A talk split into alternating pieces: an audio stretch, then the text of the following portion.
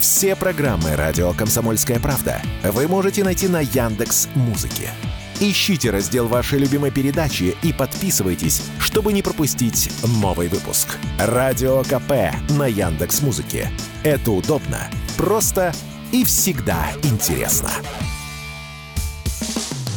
Что будет?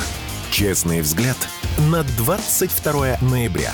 За происходящим наблюдает Иван Панкин.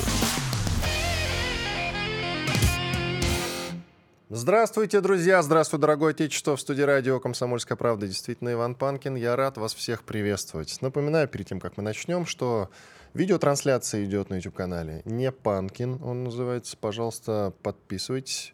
Пишите в чате в середине, в конце, в середине следующего часа, во время больших перерывов микрофон будет работать. Я буду отвечать на ваши сообщения. И, разумеется, не забывайте про другие площадки. Есть замечательный сайт radiokp.ru. Там кнопка «Прямой эфир». Можете слушать. Про подкаст-платформы не забывайте. Казбокс, Яндекс.Музыка, Google Подкаст, Apple Подкаст. Ну и, разумеется, агрегатор, который называется podcast.ru. Замечательный сайт, один из лучших в Рунете, kp.ru. Там вы можете найти самые интересные статьи. И, разумеется, о самом главном забыл сказать. Телеграм-канал «Панкин», подписывайтесь. И телеграм-канал «Радио Комсомольская правда». Там, к тому же, дублируется видеотрансляция. Начинаем. Что будет? А давайте начнем с желтой прессы. Зеленский в интервью желтому изданию The Sun заявил, что, ну, по сути, сказал, что они, Украина, он в частности, имеют право убить президента России Владимира Путина. Вот чем, собственно, интересны желтые издания, что они умеют подловить собеседника и задать такие вопросы. Ни одно другое издание, я думаю, на такое не способно. То есть такой прямой вопрос ему ведь не задавали. Можно спросить, считаете ли вы Путина диктатором, допустим, или Си Цзиньпиня? Но чтобы убить, я такого что-то не припомню. И вот журналист газеты «The Sun» задает такой вопрос Зеленскому. И Зеленский отвечает, что это война, и Украина имеет все права защищать нашу землю. Между прочим, наши телеграм-каналы, как я говорю, лучшие телеграм-дома, начали распространять эту новость под заголовком, что Зеленский собирается убить Владимира Путина. Но на самом деле ответил-то он обтекаемо.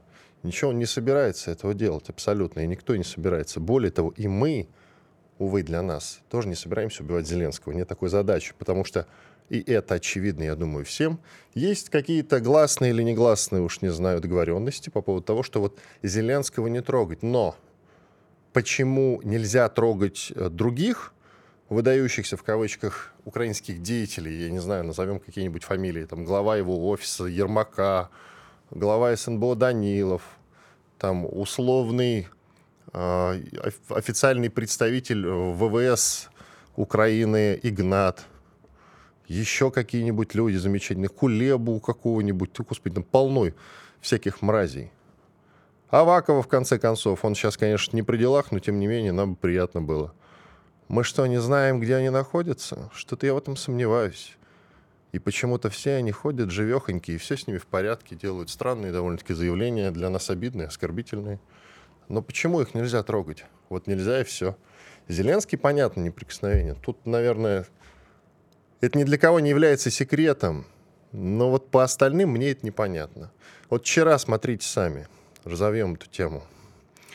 А, ударом «Хаймерс» убиты наши солдаты. Дело произошло в селе Страбешево в Донецкой области. Там шел праздничный концерт в местном ДК для российских военных. Удар Хаймерса в интернете есть видео, вы наверняка в лучших телеграм-домах, у меня, кстати, тоже это видео выложено. И прямо во время концерта прилет. Погибла певица Полина Меньших. Она выступала как раз в этот момент. Более того, как только начали эвакуацию раненых, повторный прилет.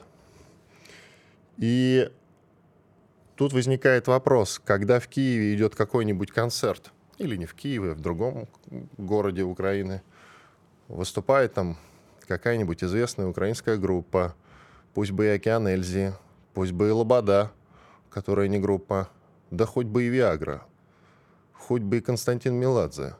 какая разница вместе с Валерием. Там полно на этом концерте бывших, нынешних и прошлых солдат и солдаток. И что, по ним не бить? Это открытые данные. Про концерт я говорю. И тут возникает вопрос, сразу же общество разделяется. Нет, ну это же нехорошо, так мы не будем делать, это не про нас. Ну вот, смотрите, погибла наша актриса, она не военный человек, она приехала с волонтерским концертом для солдат. И прямо по ДК нанесен удар. Тут еще момент всплывает, кто-то ведь настучал, навел за 33 гривны. И военно-полевых-то судов у нас нет, как мы знаем. А что делать с такими людьми? Их довольно просто вычислить, кстати. И часто, я вам хочу сказать, я это узнал от белгородских товарищей, когда был в Белгороде. Часто это какие-нибудь бабушки-старушки. Вот серьезно вам говорю. Дети, божьи дуанчики все. Так и не скажешь, что они способны. Но за деньги способны. За деньги, да, как известно. От инстасамки. Что с ними делать? Почему их не вычисляют? Почему мы всего этого не видим? Вот кто ответит за погибших ребят и погибшую актрису? Кто-то же должен ответить, правда ведь? Какие-то ответные удары мощные. Прилеты, кстати, есть э, по Украине регулярно. На самом деле, если очень внимательно читать и слушать Коношенкова, его отчеты, многие посмеиваются над этим. А зря. Если внимательно все это изучать, то, конечно, Украина страдает и сильно от прилетов. Мы периодически видим это все в новостях. Но, повторюсь, пока нет каких-то э, среди жертв крупных топов, это все выстрелы в молоко для общественного понимания, для общественного сознания, не так ли? Мы хотим для повышения боевого духа услышать какие-то духоподъемные новости. А их пока, как мы наблюдаем так вот, чтобы грандиозных, да, увидеть, на, Авакова разбомбили, вот его голова, смотрите фото. Такого нет. И это, конечно, ну, немножечко нас всех, наверное, разочаровывает, не так ли, друзья? Давайте дальше по новостям пойдем. Помните, накануне тут же Зеленский, кстати говоря, заявил о том, что Россия собирается дестабилизировать Балкан, устроить там какую-то войну. Это очень интересная новость, она вызвала большой довольно-таки резонанс. И даже генсеку Столтенбергу, главу, главе НАТО, пришлось э, ехать в Северную Македонию. Не в Косово он поехал, в которой, по идее, мы должны были что-то там дестабилизировать. Он поехал именно в Северную Македонию, которая была принята в НАТО в 2020 году, совсем недавно. И начал там говорить, что угроза западным Балканам, ну, западным уточнил, со стороны России отсутствует, друзья. А на самом деле в куларах где-нибудь сказал местным руководителям, не слушайте, друзья Зеленского, он просто курит много, не надо его слушать. Не надо. Хотя на самом-то деле я лично не против какой-нибудь заварушки на Балканах. И это в том числе э, в очередной раз отвлечет внимание у западных товарищей от украинских э, друзей их. Тут есть еще одна новость, уже совсем расстраивающая. Пока это только сообщение от СМИ, что президент Сербии Вучич, наш большой друг и товарищ, Сербы, как известно, братушки. Так вот, Вучич предложит правительству рассмотреть вопрос проведения учений с НАТО и другими партнерами – Вчера я как раз вам рассказывал о том, что тот же Столтенберг, глава НАТО, уже, в принципе, по сути, как бы констатирует, что вопрос принятия Косово, которое является непризнанным, и которое по-хорошему Сербия, так вот, вопрос принятия Косово в НАТО по сути дела, уже решенное, и совсем скоро это произойдет. Конечно, это может длиться какое-то время, займет там пару лет, но представьте себе, допустим, пять лет, это же ничего. Это было вчера, как в песне поется. И вот, пожалуйста, Косово в НАТО. И Сербия когда-нибудь тоже вступит в НАТО. Они же хотят Евросоюз. А как известно, желательно бы сначала вступить в НАТО, а потом уже можно и про Евросоюз подумать. Есть э, и некие данные, кстати говоря, довольно интересные. Циферку вот вчера увидел. Э, по заявлениям украинских политиков, 100 миллионов долларов стоит один день боевых действий. 100 миллионов долларов. И вчера как раз э, паломничество в Киев устроили президентка или президентша, кому как удобнее, Молдова Майя Санду, министр обороны Германии Борис Писториус и президент Евросоюза Шарль Мишель. Зачем они приехали, ну, до конца непонятно. От Германии вот известно, что э, они получат, Украина, военную помощь. Целый пакет на почти полтора миллиарда евро. Вот и посчитайте, друзья. 100 миллионов стоит один день боевых действий. От Германии получат, ну, там чуть меньше полутора. Много это или мало? Как надолго их хватит? Я, правда, не знаю, э, зачем еще там Писториус, зачем было приезжать конкретно. Может, извинился за поставку поломных танков, в чем его Зеленский обвинял недавно. А может и для другой причины. На самом деле, тут интереснее, зачем приезжала Майя Санду. Не так давно ходили по интернету и слухи о том, что она готова предоставить территорию Молдовы для военных нужд ВСУ. Потом она срочно начала это все дело опровергать. И вот она приезжает в Киев к Зеленскому. А позавчера был глава Пентагона Ллойд Остин. Я об этом рассказывал. Но есть свежее его заявление, что волшебной палочки для ВСУ не существует. И вот мы возвращаемся к тому, с чего начали. У нас волшебная палочка есть. Калибры, кинжалы, буревестник. Уходим на перерыв. Радио «Комсомольская правда». Срочно о важном. Что будет? Честный взгляд на 22 ноября. За происходящим наблюдает Иван Панкин. К нам присоединяется Николай Долгачев, военный корреспондент, директор филиала ВГТРК в Луганской Народной Республике. Николай, приветствую. Да, Иван, здравствуйте. В прошлый раз мы с вами про нашествие крыс и мышей говорили. Как справились с этой проблемой или пока нет? На фронте имеется в виду. В целом справляются ребята, да, хотя проблема это остается, мышей и вообще разных грызунов достаточно много. И оригинальное вполне решение этого есть, кроме ловушек и, и э, заведения большого количества котов и ежиков, да, уже даже еще более экзотичное – животные появляются, норки, например, да, уничтожают мышей, их завозят прям тоже целенаправленно именно с этой целью. Но их же приручить сложнее, норок-то. С ними же сложнее, в принципе. Ежик-то не покидает Господи. теплое помещение, а норка, она свободу любит.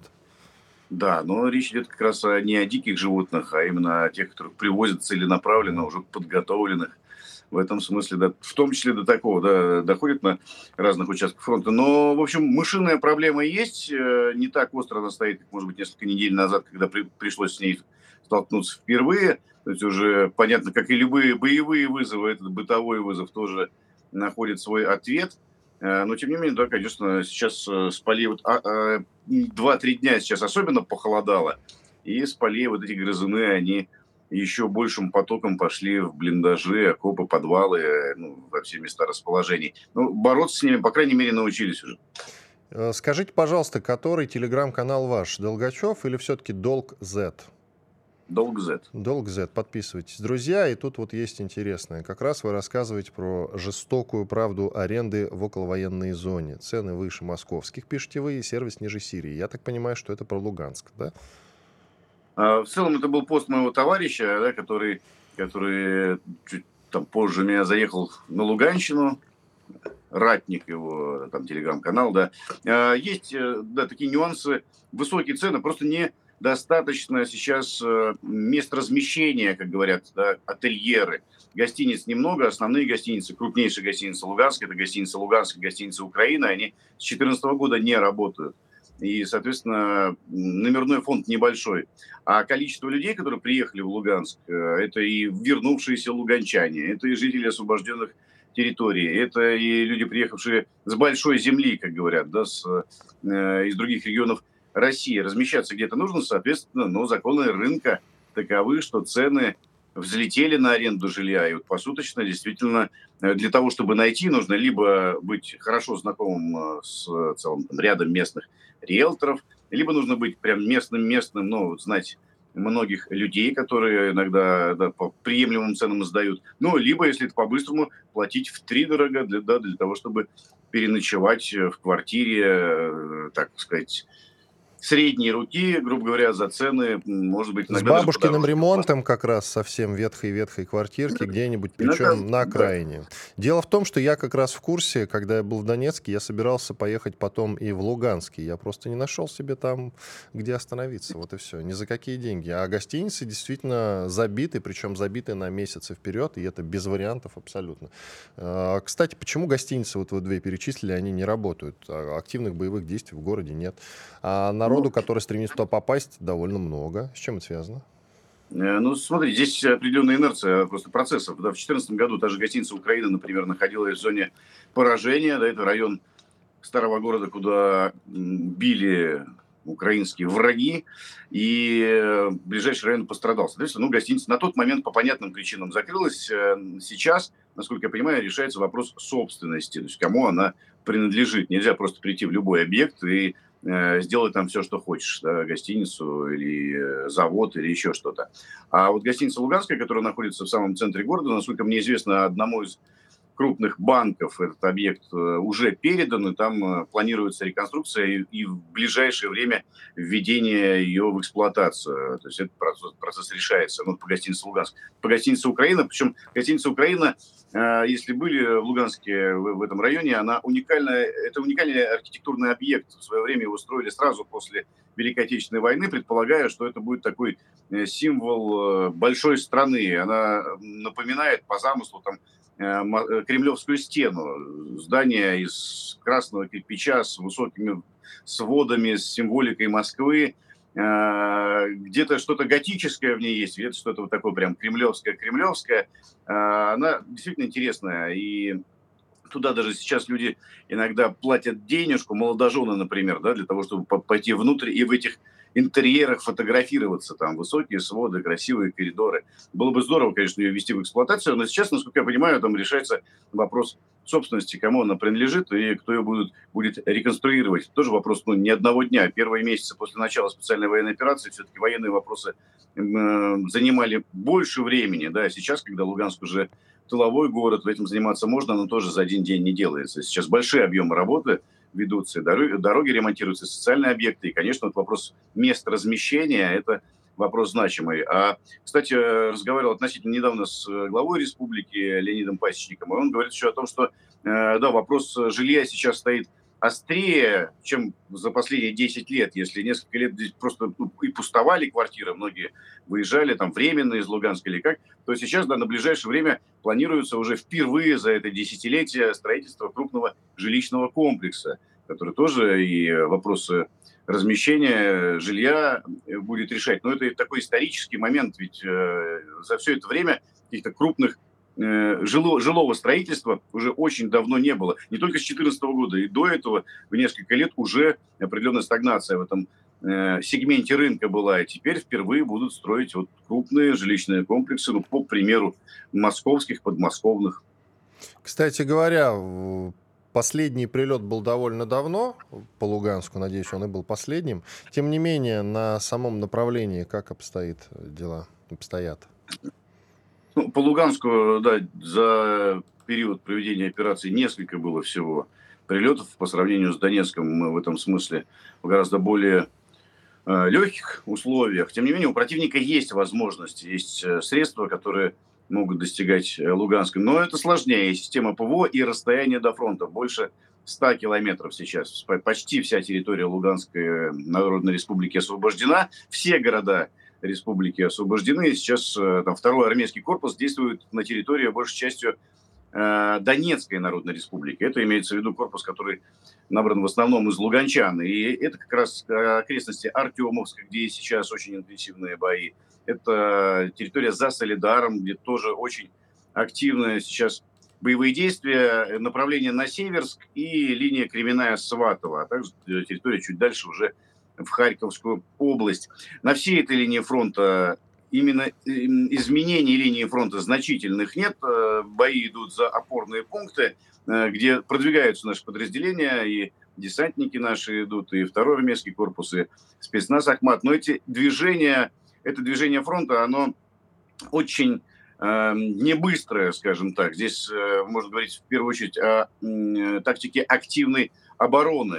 То есть в первую очередь наши сейчас удерживают ту линию фронта, за которую отвечает вообще практически весь фронт в этом смысле именно так действует. Главная задача на данный момент удержать, нанести поражение противнику. Очень э, высокую сейчас роль играет авиация, э, артиллерия, дальняя артиллерия особенно, и средства поражения, воздушные средства поражения, ну, скажем так, современного образца, беспилотные летательные аппараты самых там разных типов. Вот так примерно идет боевая работа. Каких-то прорывов, больших движений, э, огромных скоплений мы не наблюдаем, и в этом смысле ну, это характер времени. Я думаю, что до весны мы каких-то крупных э, сражений и не увидим. При этом на полигонах постоянно находятся наши подразделения, и вновь прибывшие, и подразделения, которые на линии боевого соприкосновения регулярно находятся, они тоже постоянно, ну, в среднем там каждые две недели выдвигаются на полигоны отрабатывать э, те действия, ну, скажем так, об, а, обдумывать новые шаги уже на опыте, приобретенном непосредственно на фронте. Что касается концертов, э, наверняка вы э, видели уже новость про происшествие, про трагедию даже в селе Старобешево в Донецкой области, где был прилет по ДК, погибли наши солдаты, погибла актриса, скажите, пожалуйста, у вас много вообще концертов проходит? Дело в том, что, ну, какая логика их проводить вот рядом с э, линией ЛБС, да, э, с линией боевого соприкосновения, и почему вот в тыловой город, на самом деле, и этот вопрос сейчас мне многие в чате задают, не вывозить для концертов людей? Может быть, на самом деле у вас достаточно много их проходит, поэтому уточняю. Ну, концерты есть, я не готов сказать статистику по количеству, но мне кажется, что в этом случае не стоит винить э, там ни артистов, ни тех бойцов, которые пришли на концерт. А в этом смысле это э, Нет, работа... Тут вопрос к организаторам как раз-таки, на самом-то деле, а не, я конечно, не к бойцам. Все-таки, да, мне, ну, в любом случае, мне кажется, что на войне, как на войне, здесь э, как-то сработала разведка противника, да, вы, выявили они точку. По большому счету, ведь э, ну, значительная территория от линии фронта может быть поражена различными там средствами поражениями, там ракетами Shadow, не знаю, там Хаймерсами или ураганами. Здесь вопрос э, цель, цель, ну, постановки цели, да, себе задачи. Вот явно такую цель выбрал противник. Может быть, в том числе для того, чтобы концертов стало меньше. А в этом смысле, не знаю, я стою на, на позиции э, в бой идут одни старики. Да, кто сказал, что не должно быть песни на войне? Все-таки и элемент э, отдыха для бойцов должен быть. И, и, и артисты многие хотят приехать и петь. Э, да, ну, нормально. Другое дело, что, может быть, стоит э, места выбирать, но я вот просто не знаю, насколько далеко этот Дом культуры от фронта, но понимаю, ну, что... Там, э, там говоря, рядом. Есть... Спасибо. Радио «Комсомольская правда». Срочно о важном. Что будет? Честный взгляд на 22 ноября. За происходящим наблюдает Иван Панкин. Да, в студии Иван Панкин. Мы продолжаем. YouTube-канал не Панкин, Telegram Панкин. Пожалуйста, и туда, и туда подписывайтесь. В YouTube смотрите, пожалуйста. К нам присоединяется Андрей Марченко, военный эксперт, подполковник, ЛНР в отставке. Андрей Витальевич, здрасте. Здравия желаю вам. Андрей Витальевич, а видите ли вы с военной точки зрения ошибку в проведении концерта в ДК рядом с фронтом. Я, конечно же, вам сейчас перескажу историю в Старобешево в Донецкой области, где в местном ДК Я... шел праздничный концерт. Да, Я там... знаю эту историю. Дело в том, что ну, обратил внимание в новостных лентах э, ввиду того, что я родился в Старобешевском районе, поселок Кубачево, Новый Свет как раз. Вот это моя малая родина и прекрасно как бы э, знаю тот район. Э, ну, по крайней мере, я какое-то время там прожил, потом у меня там э, недалеко крестная, то есть приезжал в гости, знаю, скажем, нюансы и тонкости Старобешевского района. Безусловно, это трагедия, которая произошла, в ней нужно разбираться, но я бы не делал преждевременных, скажем, выводов, Э, просто не знаю, не моя зона ответственности, каким образом был организован этот концерт, э, были ли, э, скажем, средства ПВО там развернутые дополнительные, ну и как же, опять же, было оповещение личного состава. Если, скажем, было проигнорировано безопасность, то есть приглашение военнослужащих шло по открытым средствам связи, об этом обговаривали, или же э, не было дополнительных средств ПВО развернуто, то это, безусловно, ошибка командования. Но э, все должны понимать, что там э, очень сложный такой рельеф местности, и если посмотреть на линию боевого соприкосновения, э, противник может э, воспользоваться и рельефом местности, и перегрузить нашу систему э, ПВО, что он неоднократно делал. То есть противник у нас тоже очень силен, и это не нужно игнорировать, и заниматься шапкозакидательствами не нужно. Так что я не буду давать оценку, в чем и кто виноват, пусть разбираются э, те люди, которые непосредственно там на местах, но действительно это трагедия и э, в очередной раз подчеркивает, э, скажем, всю вообще украинскую сущность, потому что они уже в своих пабликах начинают писать это вам за то, что вы разбомбили, скажем, наше награждение, да, когда был нанесен удар и погибло огромное количество офицеров э, украинской армии. Ну вот они таким образом э, ответили нам. Э, как раз это 19 число был день артиллерии, и вот э, был праздничный концерт. Так что э, пока этот вопрос оставим на паузе. Но, тем не менее, что вы думаете по поводу концертов именно на фронте? Ну, вспоминается, конечно, Великая Отечественная война, Клавдия Шульженко, «Синий платочек», но тогда не было таких средств наведения, не было э, такой космической разведки, беспилотников, разведчиков, ну и так далее и тому подобное. Как сейчас? Ну, э, сейчас э, концертов, могу вам сказать, большое количество на передовой. То есть э, я лично знаю Юлию Чечерину, которая практически не вылазит э, с передовой. Она постоянно проводит э, концерты у бойцов, прям, скажем, в блиндажах, где-то недалеко от линии боевого соприкосновения. И это, безусловно, поддерживает наших ребят. То есть они чувствуют поддержку, что люди, невзирая на большую риск и опасность, знаменитые люди приезжают к ним и Э, вот все, что они могут сделать, да, это поддержать э, ребят, немножко поднять настроение. Это нужно делать. Да, идет война, это опасно, но э, такие вот концерты, это, скажем так, э, немножко позитива э, во всем том негативе, который происходит на ЛБС, э, ну, 24 на 7 э, ну, человеческий ресурс, он не, не безграничен. И все равно человек э, устает от этого всего. А вот э, такие концерты, они действительно немножко дают передышку, э, перезагрузку, если хотите, для того, чтобы вновь потом со свежими силами идти в бой. Так что э, концерты проходят, э, приезжает огромное количество, э, скажем, э, творческих коллективов на линии боевого соприкосновения. Но опять же, тут э, нужно все организовывать э, ну, с целью безопасности.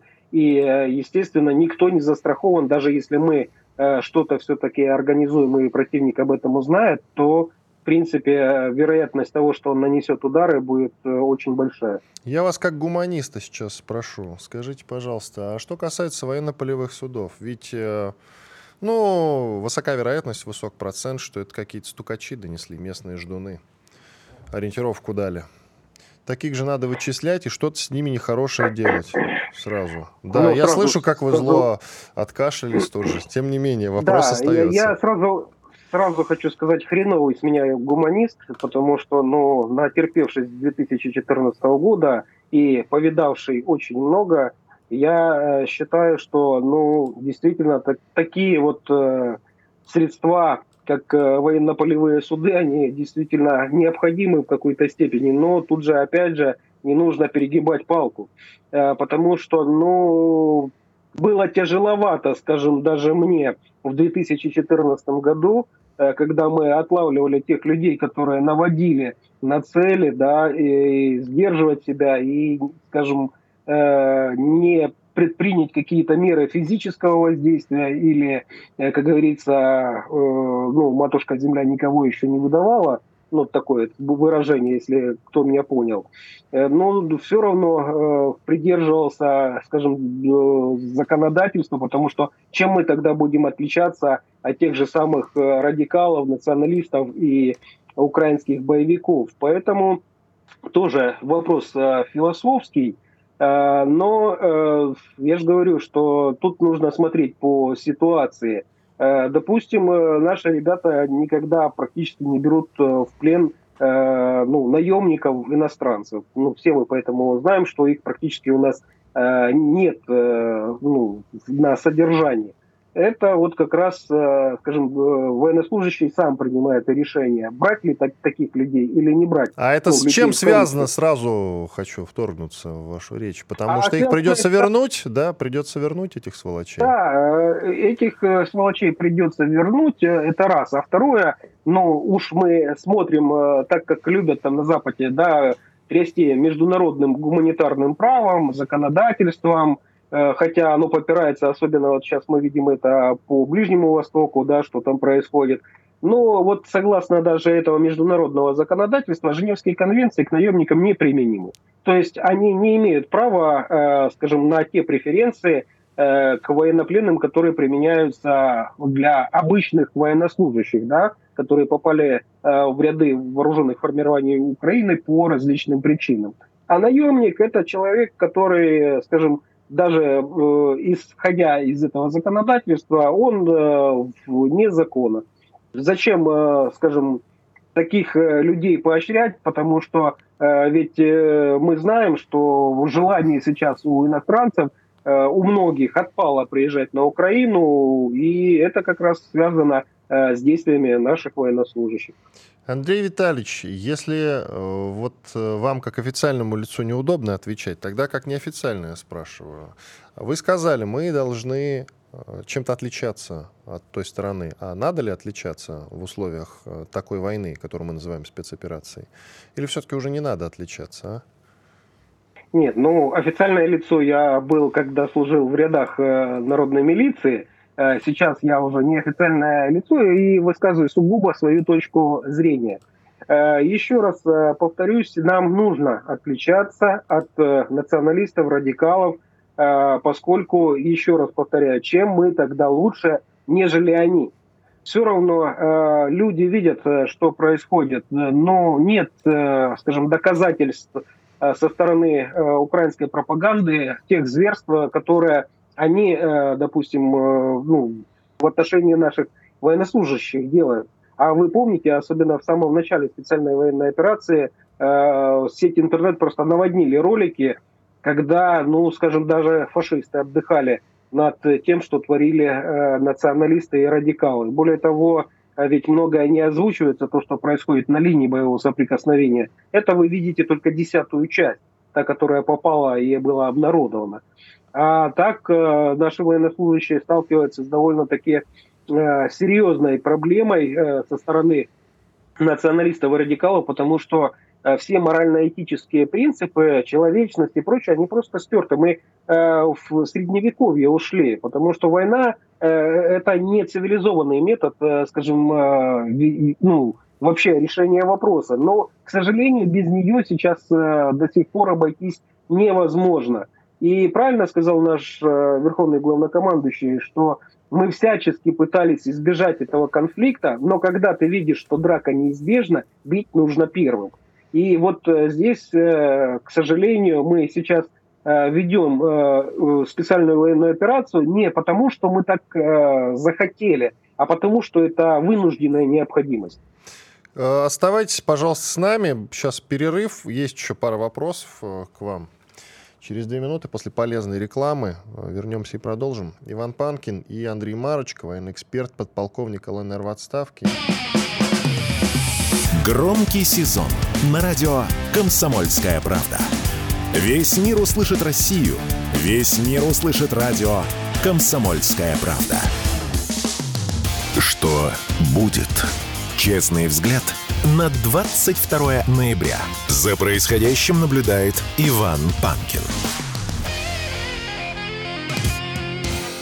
А вместе со мной наблюдает Андрей Марочка, военный эксперт, подполковник ЛНР в отставке. Андрей Витальевич, я вам последний такой неприятный вопрос задам, а далее уже все про войну, более понятное такое. А что касается военно-полевых судов, вот смотрите, есть э, ждун какой-нибудь условный, а вы прекрасно знаете, что это в основном за люди. Среди них может оказаться ребенок, среди них может оказаться бабушка какая-нибудь, старушка, божий одуванчик. Вот а, с ними что делать? Наемников убивать, тут все понятно. А с такими? Ну, а с такими все нам, а, скажем, говорит э, Уголовный кодекс, котором есть определенные статьи, где предусмотрено наказание за подобного рода преступления. Это очень просто, то есть открываешь э, уголовное законодательство. Прежде всего, естественно, правоохранительные органы должны провести следственные мероприятия, доказать их вину, степень вины, вовлеченность, каким образом – а опять же, раскрутить э, эту схему, э, как это все работало, потому что это впоследствии может предотвратить, скажем, много последствий. Я знаю, что неоднократно в оперативную игру брали таких ждунов. Ну, для тех, кто не понимает, оперативная игра – это когда уже, в принципе, ждун или тот человек, который снабжает врага информацией, в принципе, пойман, но Э, это не обнародуется, а его деятельность продолжается. То есть он продолжает э, подавать ту информацию, но только уже с, э, скажем, ту, которая нужна нашим спецслужбам. И очень много таким образом раскрыто и посредников, и как это все происходит. То есть здесь все отдаем в, в руки правоохранительных и компетентных органов.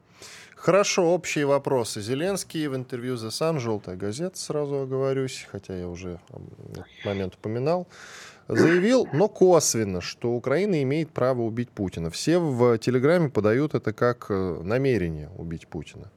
А, вопрос, как вы считаете, действительно ли существуют какие-то негласные у нас, у нас договоренности с Западом по поводу того, что мы не трогаем Зеленского. Он столько раз а, был рядом а, с ЛБС в Бахмуте во время бахмутской мясорубки, например. И там в этот момент была тишина. Есть подозрение, что действительно есть какие-то там договоренности, что Зеленского нельзя. Допустим, нельзя. А почему нельзя убить какого-нибудь Кулебу, а, или там, я не знаю, любого другого украинского политика, чиновника, более-менее видного. Так, чисто для поднятия боевого духа, чтобы было что показать народу. Ну, вопрос э, тоже немножко сложный. Прежде всего, я просто уверен, что э, наши э, органы, которые отвечают за э, внешнюю разведку, за Э, тем, э, ну, скажем, за слежкой за высокопоставленными чиновниками украинскими, э, прекрасно знают, где он находится, вплоть там до метра, и в режиме 24 на 7 работают над тем, чтобы не упустить, скажем, со слежки каких-то высокопоставленных чиновников со стороны украинского командования, в том числе и Зеленского. Но здесь есть и политические аспекты. А с кем мы, скажем, э, будем подписывать э, капитуляцию? Я Украины? понимаю, я понимаю. Я об этом, кстати, и говорил, да. что Зеленского, да, все понятно, его не трогаем. Но остальных почему? А, ну, остальных почему э, тоже такой вопрос специфический. Скажем, давайте уже, ну, если мы берем за то, что было обнародовано, я как бы не хочу тут Э, заниматься, как говорится, э, подачей информации, которая э, в сером сегменте, но то, что обнародовано было уже со стороны официальных лиц, что и Буданов, скажем, не сильно себя хорошо почувствовал после ракетного удара, и с Залужным как бы были некоторые проблемы, все мы помним, да, так что удары наносятся, и, скажем, не нужно заниматься Э, шапкозакидательством, ведь э, эти фигуры, э, они охраняются западными спецслужбами. И тут тоже они прекрасно понимают и знают, что в случае необходимости мы сможем, скажем, ликвидировать этих боевиков. Но э, на данный момент нужна ли эта необходимость, потому что ну, от переместа местолагаемых сумм не меняется. Уйдет одна э, пешка, придет другая. Ведь, по сути, все, что мы видим э, в, скажем, публичном сегменте, это все марионетки. И эти марионетки руководят, э, этими марионетками руководят определенные, э, скажем, службы, определенные люди со стороны НАТО, Запада. Но есть ли смысл, скажем, делать себе, извините, у нас так, скажем, геморрой и нарабатывать, опять же, ну, скажем, агентуру и прочее по слежке за этими же персонами, э, от которых вытекает э, довольно-таки полезная нам информация, э, и если будет он ликвидирован и поставят нового, где надо опять нарабатывать это все. То есть тут есть специфика и в этих вопросах. Так что пусть, как говорится, пока живут до нового какого-то суда, который был в городе Нюнберг э, в свое время. И я думаю, что э, в любом случае они понесут наказание. И даже те, кто сейчас ушел, скажем так, э, ну, с публичного, скажем, поля зрения, они все равно будут наказаны. Я имею в виду и того же Яценюка, Турчинова, Авакова, Порошенко. То есть можно долго-долго очень перечислять. Э, вроде бы, когда уже все про них забыли, сейчас э, только Залужный, там, э, Буданов, Зеленский. А не надо забывать еще про тех, кто, в принципе, виновен и развязал это все. И здесь вот они себя хорошо чувствовать точно не будут на протяжении всего времени. По примеру того же э, нациста, которому аплодировал Зеленский. Да, сейчас он вынужден э, скрываться где-то. Ну, уже, Вроде скажем, как в Южную он... Америку переехал, да, который в канадском да. парламенте выступал. Гу- да, Гунька да, да, его да. фамилия или что-то в этом ну, роде. Гунька или Гунько. СС Галичина, да. Угу. Так точно. Так вот, э, даже уже по истечении такого э, периода времени, видите, не все так гладко оказалось. И я думаю, что Э, рано или поздно, а лучше рано, э, все, кто развязал кровавую войну, тем более мы знаем, что буквально э, вот вчера была годовщина так называемого Майдана, и вот, вот все, кто в этом всем участвовал, замешан, они будут наказаны согласно действующего российского законодательства. Спасибо большое. Андрей Марочка, военный эксперт, подполковник ЛНР в отставке, был с нами на связи. Благодарим что будет. И все-таки должны ли быть военно-полевые суды, что они должны делать? Хороший вопрос еще сегодня с экспертами будем обсуждать. Я думаю, что для того, чтобы такие ситуации, как вот прилет, допустим, там в Старобешево, не повторялись, чтобы вообще исключить а, работу так называемых ждунов и прочих наводчиков, нужно, нужно сначала ну, проявить какую-то определенную жестокость. И это я вам как гуманист говорю, вы же меня хорошо знаете, прекрасно, абсолютно. Я там против всех этих тактических ядерных ударов, против таких вот, знаете, против того, чтобы там фабы прилетали по центру Киева.